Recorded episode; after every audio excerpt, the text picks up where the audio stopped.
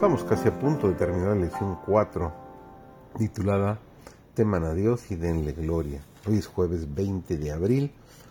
Eh, nuestro serial este trimestre se titula Los tres mensajes cósmicos. Su servidor David González, nuestro título de estudio para el día de hoy es Los vencedores del Apocalipsis.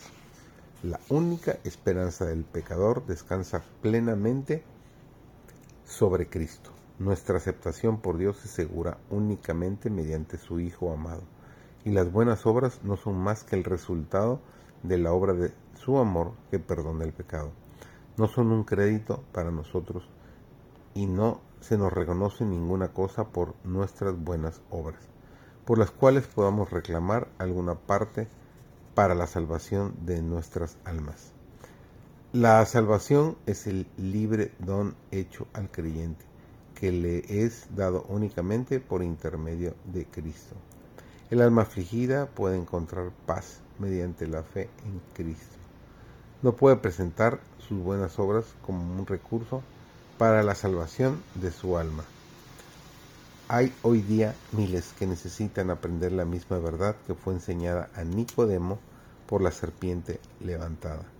Confían en que su obediencia a la ley de Dios los recomienda a su favor cuando se los invita a mirar a Jesús, creer que los salva únicamente por su gracia, exclaman, ¿cómo puede esto hacerse?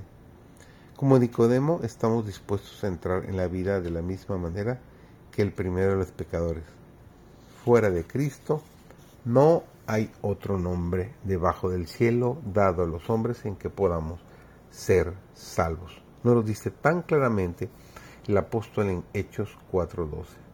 Por la fe recibimos la gracia de Dios, pero la fe no es nuestro Salvador, no nos gana nada, es la mano por la cual nos hacemos de Cristo y nos apropiamos sus méritos. El remedio por el pecado, y ni siquiera podemos arrepentirnos sin la ayuda del Espíritu de Dios.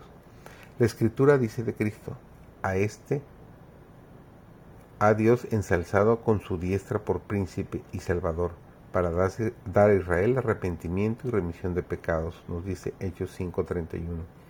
El arrepentimiento proviene de Cristo tan ciertamente como el perdón, porque todo lo que es nacido de Dios vence al mundo y esta es la victoria que ha vencido al mundo, nuestra fe. Primera de Juan capítulo 5 versículo 4. Las tentaciones de Satanás no tienen poder sobre aquellos que consideran a Jesús el autor y consumador de su fe. No puede hacer pecar a quien acepta por fe las virtudes de aquel que fue tentado en todo como nosotros, pero que fue sin pecado. El que se arrepiente de su pecado y acepta el don de la vida del Hijo de Dios, no puede ser vencido. Aferrándose por fe de la naturaleza divina, llega a ser un Hijo de Dios. Ora, cree cuando es tentado y probado, reclama el poder que da Cristo en virtud de su muerte y vence por medio de su gracia. Cada pecador necesita comprender esto. Debe arrepentirse de su pecado. Debe creer en el poder de Cristo y aceptar ese poder que salva y guarda de pecado.